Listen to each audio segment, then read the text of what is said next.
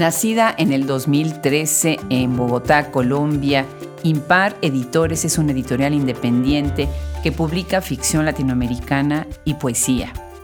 Ellos dicen en su presentación, somos lectores juiciosos. Y hoy tenemos el gusto de recibir en este micrófono a Ana Cecilia Calles, quien nos contará de esta editorial. Muchas gracias por acompañarnos cada semana, todos los lunes y los miércoles, en este proyecto que está dedicado a hacer visible el trabajo de editores, escritoras, traductoras, críticas, cineastas, periodistas, que han aportado tanto a nuestra imaginación. Les damos las gracias también por seguirnos en social media y por visitar nuestra tienda Shop Escritoras, en donde tendremos próximamente los libros también de Impar Editores. Muchísimas gracias y los saluda Adriana Pacheco.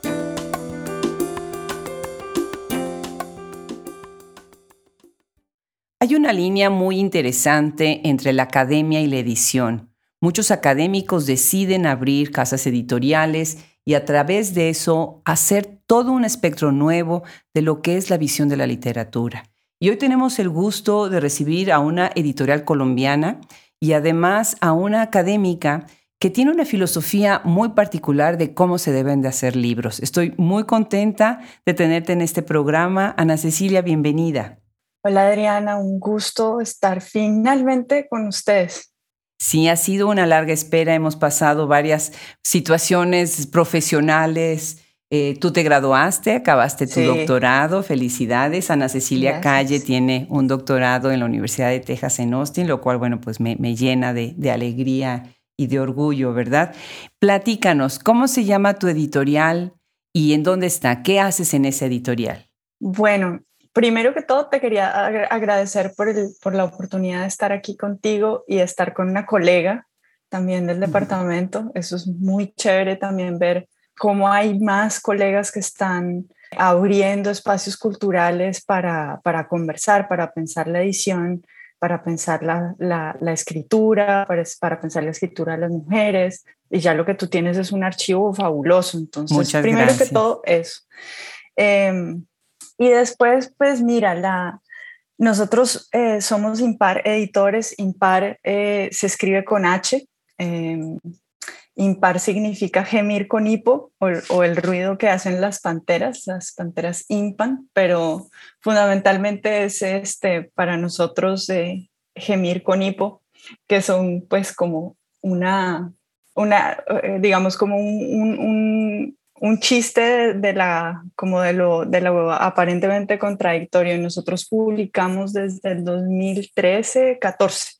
Publicamos nuestra primera novela. Tenemos en este momento ocho novelas y este año, si todo sale bien, salen tres más. Estamos abriendo una línea de poesía también. Y fundamentalmente nosotros somos un equipo editorial, como tú lo mencionabas, tenemos gente que trabaja en la academia y en la edición. Eh, estamos divididos entre Estados Unidos y Colombia.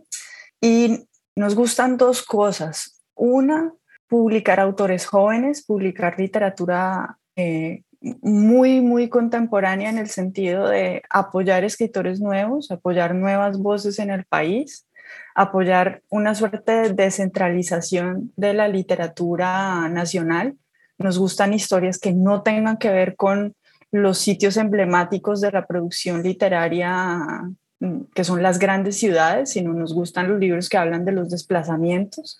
Y por el otro lado, este, nos gusta muchísimo los libros bellos. Intentamos que sean libros que no nos cuesten un ojo de la cara, porque somos una editorial independiente y fundamentalmente de estudiantes graduados, entonces se puedes imaginar uno está ahí eh, haciendo cuentas todo el tiempo, eh, pero también pensamos que un libro feo eh, y uno bonito pueden costar lo mismo.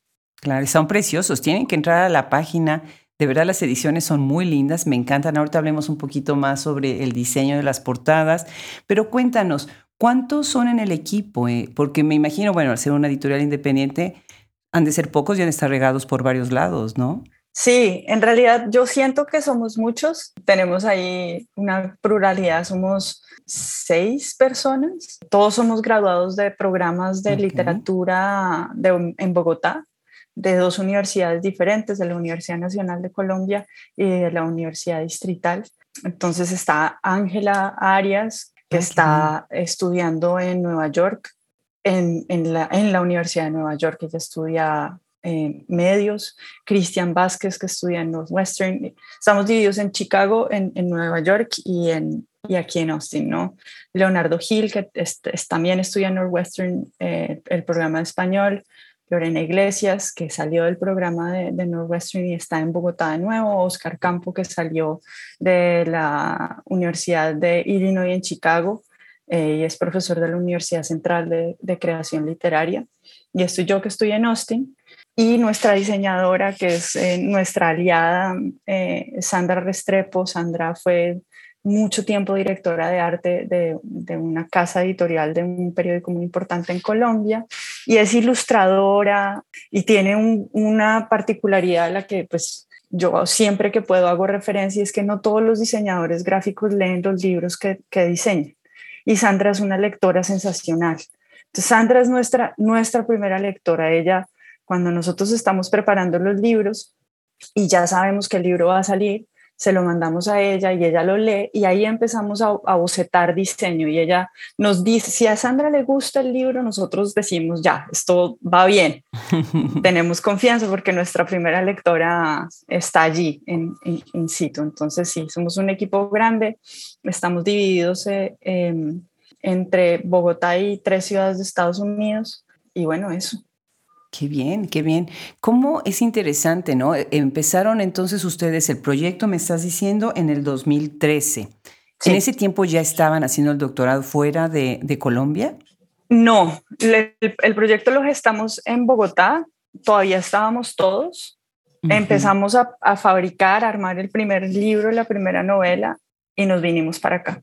Sentían que les faltaba un espacio en donde publicar ciertos temas y ciertos autores, ciertos libros, ¿no? Sí, sí, había la sensación, en ese momento, esto estamos hablando de casi 10 años atrás, sabes bien que el boom de la, de la industria editorial independiente en Latinoamérica ya tiene unos 15, unos 15, 20 años, em, pero hace unos 10 eh, empezó a empezaron a florecer un montón de editoriales se, eh, Norma cerró, ¿no? Eh, Norma era como el gran proyecto de unificación de, de la literatura uh, latinoamericana, suramericana. Y entonces empezaron a quedar unos vacíos de apuestas editoriales que las casas grandes no iban a tomar. Y nosotros empezamos a sentir, bueno, y, y, entonces si no lo toma una grande, ¿quién lo va a hacer? ¿no?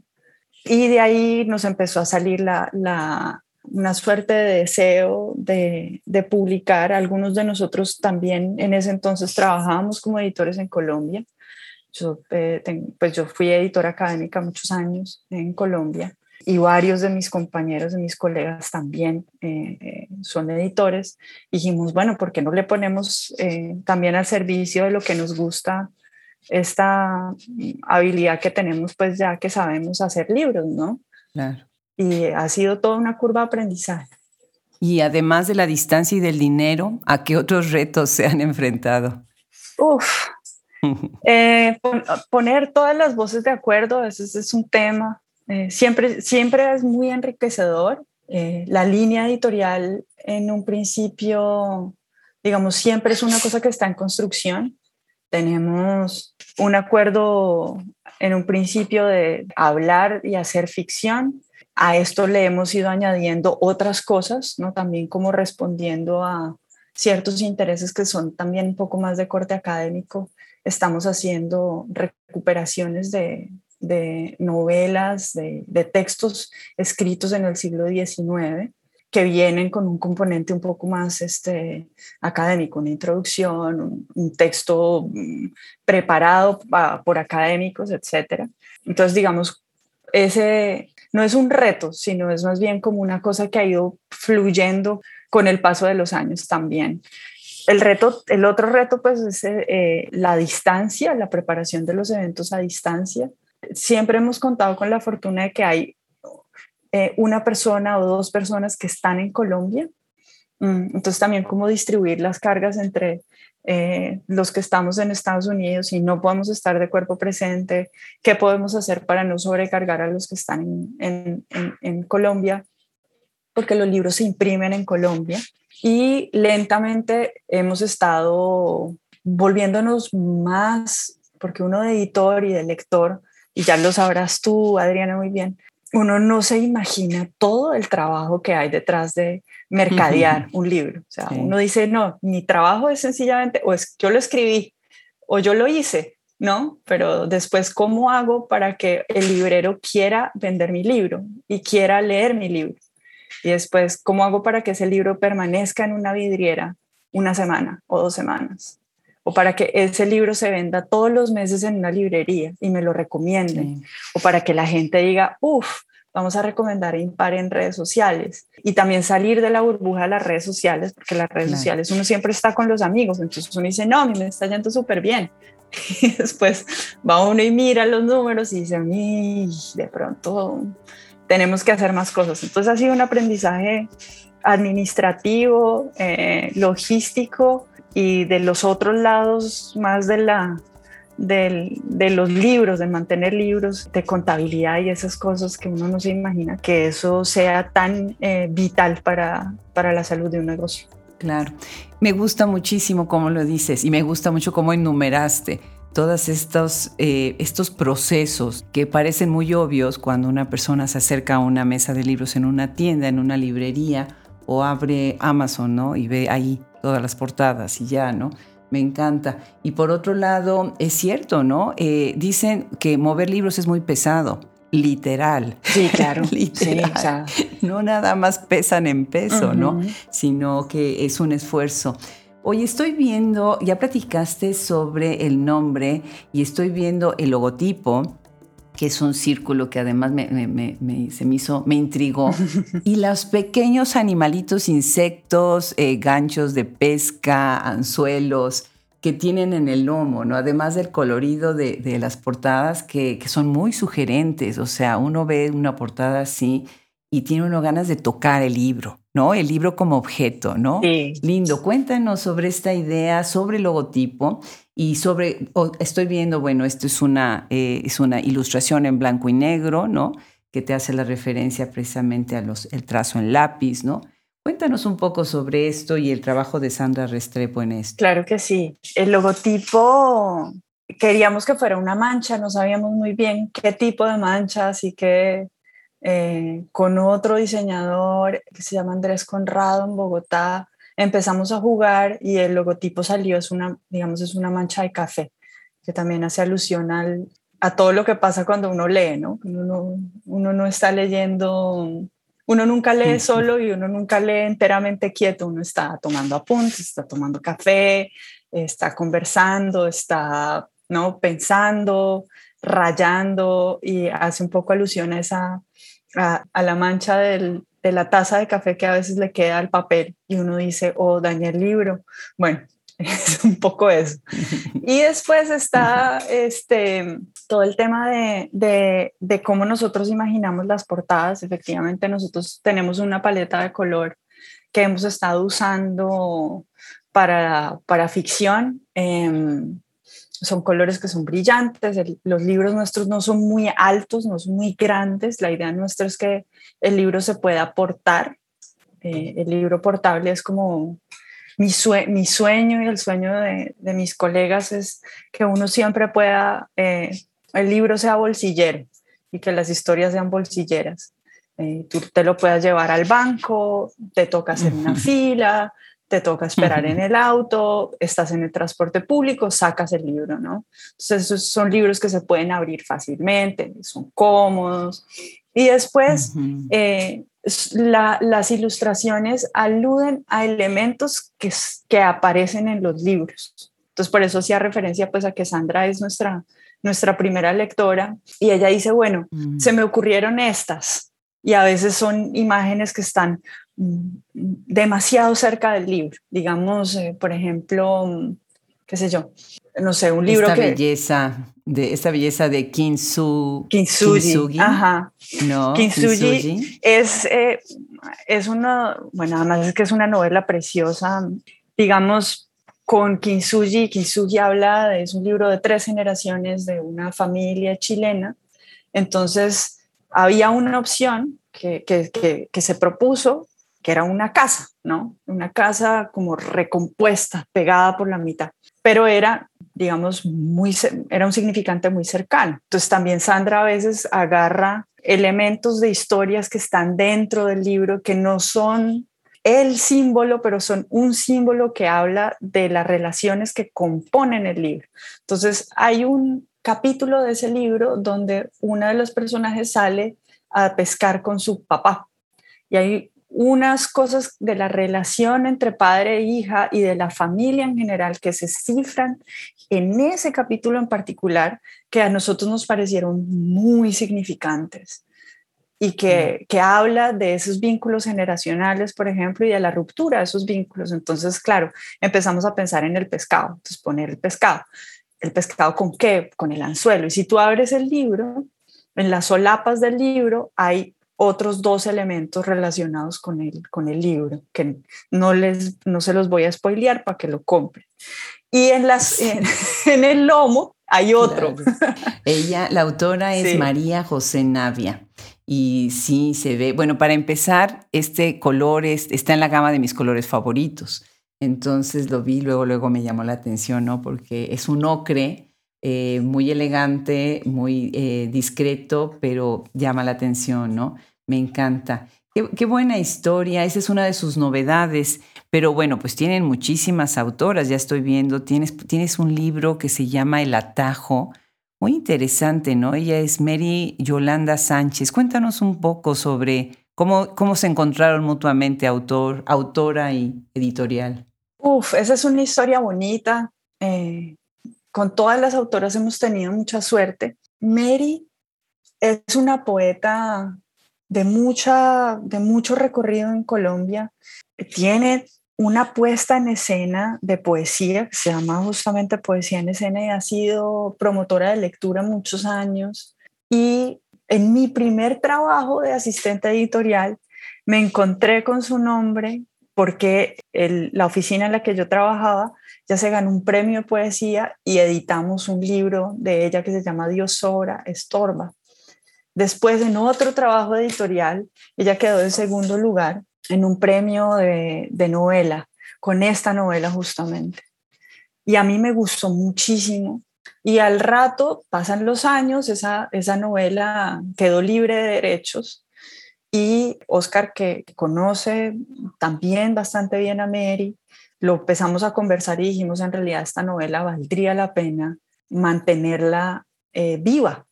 La razón, no solamente por sus méritos literarios, este, y por una mezcla que tiene la novela muy bonita y dura entre, entre una voz poética y una voz narrativa, una, una, prosa poética y una, y una prosa más novelística, sino el, el tema es una mujer que es enviada al Pacífico colombiano, a una región azotada por una violencia gris, a hacer talleres de lectura. Y entonces ella se convierte como una suerte de representante del Estado colombiano, en una suerte de fuego cruzado, y es todo lo que le pasa a ella, intentando llevar libros a una región, vamos a decirlo de siempre, olvidada por el Estado, eh, con unos problemas de violencia y pobreza muy grandes. Entonces, muy elocuentemente ha resonado con muchos promotores de lectura en el país. Es uno de los títulos firmes en, el fondo. Siempre se está,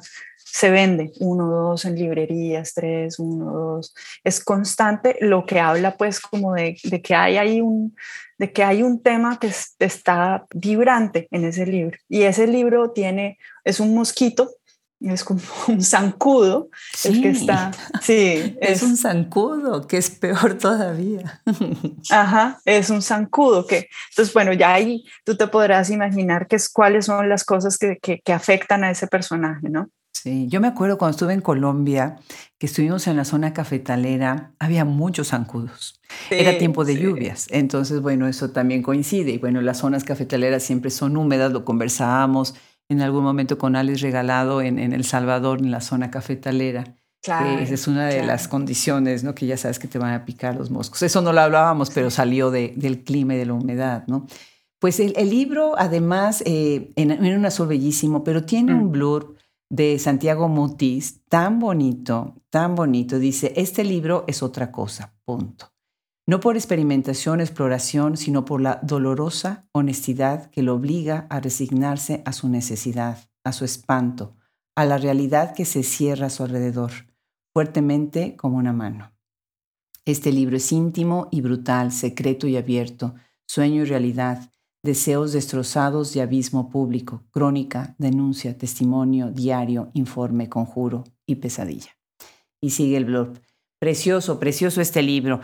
Pues qué interesante cómo, cómo se van juntando las historias con los libros, con las editoriales, ¿no? Con las escritoras.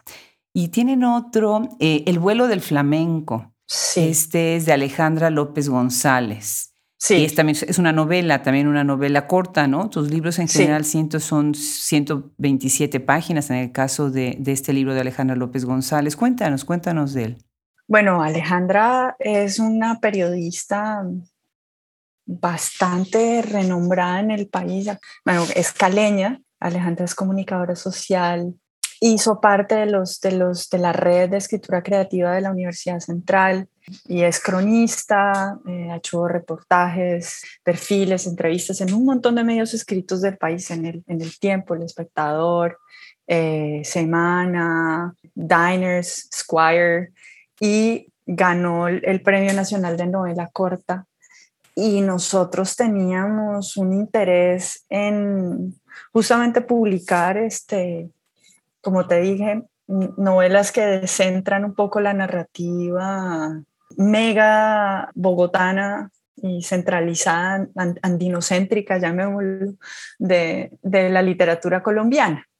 Y esta novela es una, una historia que son dos historias que se entrecruzan, una historia de un encuentro y un desencuentro amoroso entre una eh, una, una mujer y un periodista, y un caso espantoso que ocurrió en la vida real de una serie de cadáveres que bajaban por el río.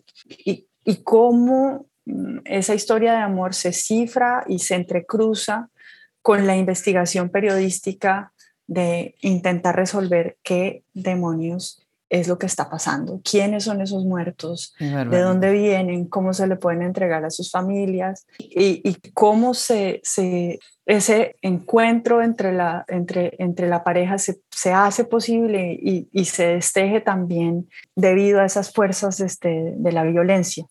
Dios mío. sí, son temas, temas que siempre nos han preocupado y que ya quisiéramos encontrar la solución a esto. Y las voces de, estas narradoras, este, periodistas, además tan valientes, eh, de las poetas, de las dramaturgas y de los hombres también. O sea, estamos hablando de, de, mujeres, pero los hombres también tienen unas plumas poderosísimas, pues a veces nos hacen entrar en los pequeños detalles sutiles de la violencia que no podemos ver en otro lado, pero que es fundamental que los entendamos. Como hablabas hace un rato de la violencia gris y pues sí, también esa es la que llena nuestra, nuestra imaginación literaria, desafortunadamente. Claro, y también son, son temas que, digamos, se ven y no se ven. En Colombia, yo estoy segura que en México también está esta idea de, de la necesidad también de hablar de lo bonito y, y, y, de una insistencia a veces en los medios un poco más este, mainstream de, de, de intentar contar siempre las buenas noticias o de buscar con urgencia las buenas noticias. Sí. Por otro lado, la manera de narrar la violencia es fundamental, ¿no? O sea, se está hablando mucho ahorita, se está usando mucho de esta, de esta autoficción, de esta autobiografía, de la, de la imposición y de la imperancia que tiene el yo, el yo narrativo, ¿no? La primera persona. Sin embargo, hay muchísimas otras maneras que no tienen que ir nada más por lo biográfico, lo autobiográfico, o por el yo, por la novela personal, ¿no? Y ahí es en donde está el reto del escritor, presentar también alternativas narrativas, poéticas para hablar de estos temas. Tienes unos escritores también que se ven sus libros buenísimos. Hay uno acá, eh, Semáforos Rotos, que además te voy a contar que la esposa de uno de mis hijos, ella es pintora y le encanta pintar eh, a los animales la anatomía interior de los órganos de los animales. Y cuando vi la portada de este libro que tiene pues e, exactamente una rata, se ve de un lado y del otro, ¿no? Y se ven todos sus órganos. Pensé muchísimo en Mitana, que es, tiene así también animales están completamente diseccionados por dentro en la, anatomía, ¿no? Este Leonardo da Vinci estaría muy orgulloso de estas ilustraciones. Este es un libro que se ve también muy interesante, es por Santiago Infante. Hay otro también muy bonito este, en la portada y en la descripción se ve que también está muy interesante. Celebraciones, Leonardo Gil Gómez. Y bueno, pues hay todos siete días de ruido de Oscar Mora. Qué, bonita colección. Y bueno, pues acá estoy en el público invitando a, a Ana como le decimos. Ana C te dicen, ¿verdad? Sí, sí. Sí, a que sus libros formen parte de Shop Escritoras, porque la verdad es que estas bellezas tenemos que distribuirlas en todo Estados Unidos. Están verdaderamente de lujo estas joyitas. ¿eh? Muchísimas felicidades. Encantadísima de, tenerlos con nosotros. Ana, C., cuéntanos de ti. ¿Tú en qué fue tu disertación doctoral? Mi disertación doctoral es sobre las cumbias, Adriana. Oh, wow.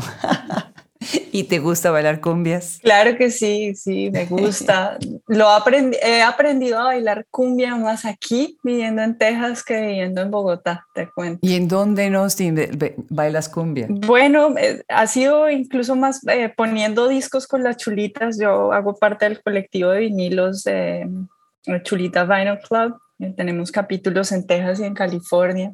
Eh, y es un colectivo de vinilos de mujeres DJs eh, de, todo tipo de coleccionistas de, música. Y por supuesto hay, hay mucha, mucha cumbia. Qué interesante. ¿Y cuál es tu propuesta dentro de la disertación sobre las cumbias? Bueno, yo hablo de, yo hablo de los imaginarios tropicales y de cómo hay, hay distintos usos de una cosa que yo llamo el imaginario de la fiesta negra, que es el estereotipo de la fiesta de la cumbia con velas y alcohol y la noche al borde del agua, etc. Y eso cómo, cómo se usa en el performance de, de baile en Colombia, de una bailarina negra muy importante pensadora afro, afrocaribeña eh, Delia Zapata Olivella y después cómo esos símbolos eh, de la fiesta negra, eh, que yo, pues son unos tropos del trópico, viajan a la Argentina en los años 60, se, se consolidan en la cumbia en la primera cumbia argentina, cómo lo hacen, y después cómo viajan a la literatura y se reconvierten en, en gestos desafiantes en la literatura, digamos, de, autores como el muy popular Washington Cucurt o la Gabriela Cabezón Cámara, por ejemplo. Mm, qué bien, ¿eh? qué maravilloso. Pues muchísimas felicidades. Nosotras trabajamos juntos, bueno, y, no, diría yo que trabajamos porque realmente fue un gozo juntas llevar a, Laura Esquivel a Austin. Sí, sí. Hicimos un evento para celebrar el aniversario de Comaba para Chocolate y para homenajear a esta escritora que para los que no saben es el libro más traducido a más idiomas con más reproducciones, escrito por una mujer, en, originalmente en español, ¿no? Como agua para chocolate. Creo que mucha gente la conoce más por su película, por la película, que por cierto también algo que casi no se sabe es que ella escribió también el guion de la película, ¿no? Que es algo muy raro, ¿no? Sí. Y ahí hablaste y diste unas palabras muy lindas en el evento y quedé muy conmovida, porque a veces nosotros tenemos que recordarnos a nosotros mismos y a los demás que nos debemos a nuestras madres literarias, precursoras que abrieron campo para nosotros.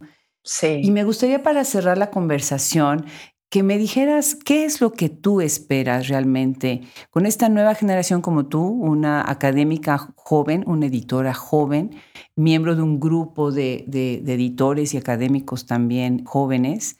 ¿Qué es lo que esperan ustedes para acercarse al lector común, para que verdaderamente hagamos más lectores y no sigamos en este estado en donde creemos que hay más gente que lee, pero yo en lo personal no estoy convencida de que lo estemos logrando. Esa es una pregunta muy buena y muy complicada, Adriana. Yo creo que para conseguir atención tenemos que convertirnos en una mezcla de TikTokers e Instagramers. Es decir, hablar, hablar, hablar a través de los canales del hoy del objeto de siempre, que es el libro. Eh, eso no significa que tengamos que transformar y el libro va a dejar de ser el libro, pero encontrar el canal para poder hablarle a la gente en, en los términos en los que se, se habla y se consume el objeto. En suma, digamos, llamar la atención del objeto y el objeto hace, digamos, yo tengo la, la firme creencia de esto, lo decía un amigo mío en Bogotá, que era muy buen librero, el libro se vende solo. El punto es hay que, hay, si la persona llega al libro y lo abre, entonces el, el, trabajo es acercar a la gente a la posibilidad de la historia y, y, y, y potenciar la idea de que uno en la literatura no es que viva menos, eh, porque está esta idea de que uno está como aislado del mundo, no sé qué, sino que vive más. Claro, claro. Voy a repetir tu frase hablar a través de los canales de hoy del objeto de siempre. Me encantó. Eso es lo que hacemos con el podcast. Sí. Eso es lo que terminamos haciendo con la enciclopedia, porque una cosa llevaba a la otra, pero por otro lado lo que haces es que tomas los canales de siempre y los acomodas, que va a perdurar y no va a ser algo perecedero, ¿no?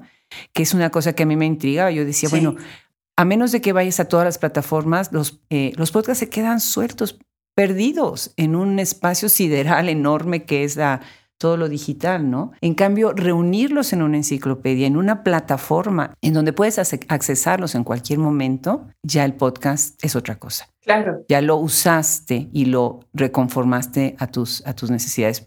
Pues creo que, que eso es exactamente lo que, lo que tenemos que hacer. Excelente, ¿cómo, cómo lo pones, este, Ana C?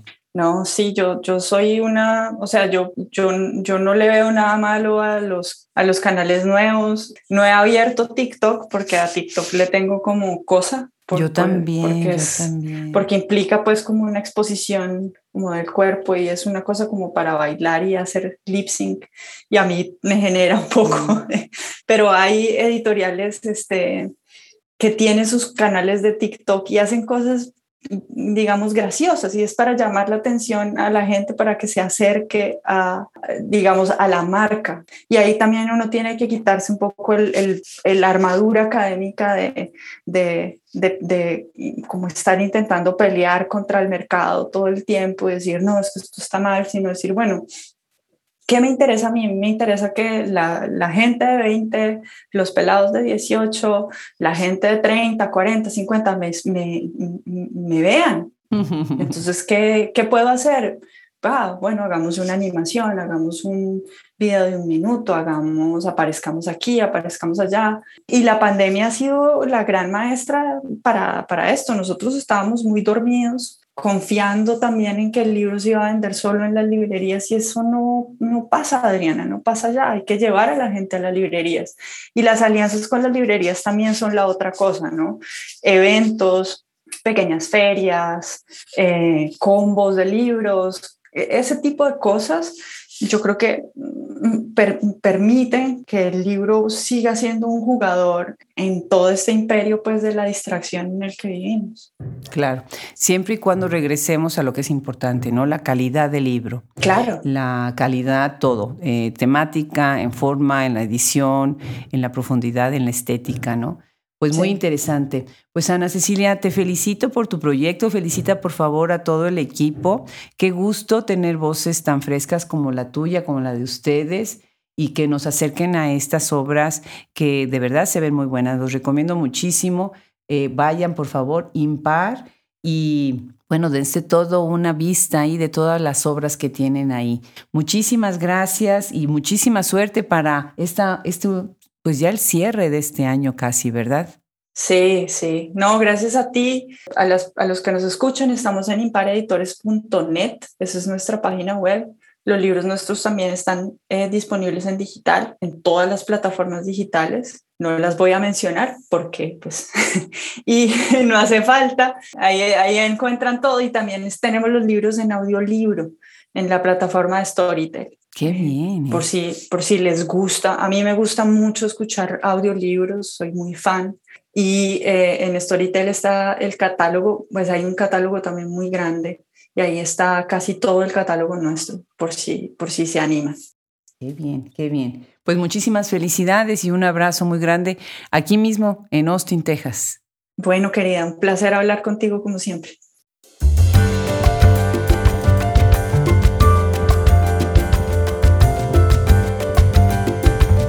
Cada sorpresa que encontramos con estas editoriales tan bonitas, tan bonitas. Y hoy tuvimos el gusto de recibir a Ana Cecilia Calles de Impar, esta editorial colombiana que tiene muchísimo, muchísimo que dar a todos los lectores. Muchísimas gracias a ella y muchísimas gracias también al equipo que forma Hablemos Escritoras.